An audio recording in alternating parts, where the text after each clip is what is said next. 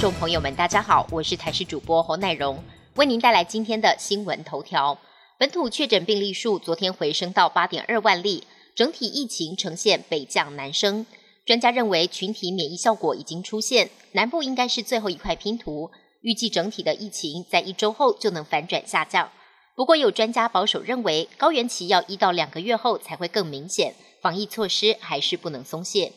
近来，外交部、交通部陆续发函产险工会，针对外国人来台旅游投保的防疫医疗险保单与国人出国旅游必须要投保的旅游防疫险，询问业者配合提供意愿。但有了防疫险超过四百亿巨亏的惨痛经验，担忧未来会赔不完，各产险业者纷纷勇敢地说不。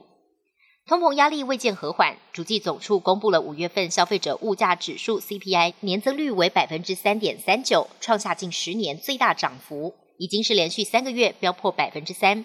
这波物价上涨以蛋类及肉类为主，外食费涨幅更一举冲上十三年半的新高。油料、蔬菜、水果、家庭用品及房租则是无一不涨。对经济能力弱势的低所得家庭，CPI 高达百分之三点六四，痛苦指数剧增。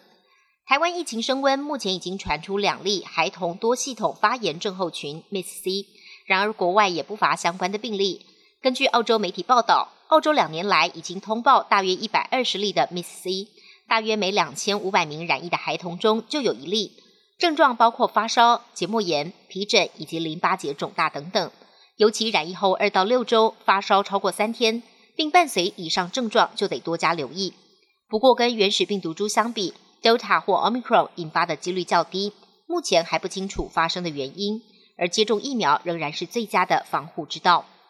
美国食品药物管理局专家小组召开会议，建议批准诺瓦瓦克斯旗下的新冠疫苗。专家表示，诺瓦瓦克斯疫苗对抗目前流行的病毒株安全又有效，十八岁以上成人接种后利大于弊，因此以二十一票赞成、零票反对、一票弃权的压倒性票数，建议 FDA 批准。若 CDC 也点头同意的话，最快这个星期就能投入使用，而且不仅能作为基础剂，也能作为其他疫苗的加强剂。由于这款疫苗使用的是次单位蛋白质平台，属于较成熟的技术，未来也渴望吸引更多打气。近一周来，英国各机场天天上演混乱戏码，机场的报到柜台前挤满人，前进速度非常慢，旅客担心赶不上飞机，抱怨连连。原来全球疫情趋缓，欧洲放宽入境限制。不过，航空界先前因为疫情，为了节省开销，大量的裁员。如今人力缺口来不及补齐，不只缺地勤，更缺机组员，大量班机遭到取消，旅客被迫滞留机场。专家认为，这波人力吃紧的情况恐怕将持续到暑假，直到秋季才会改善。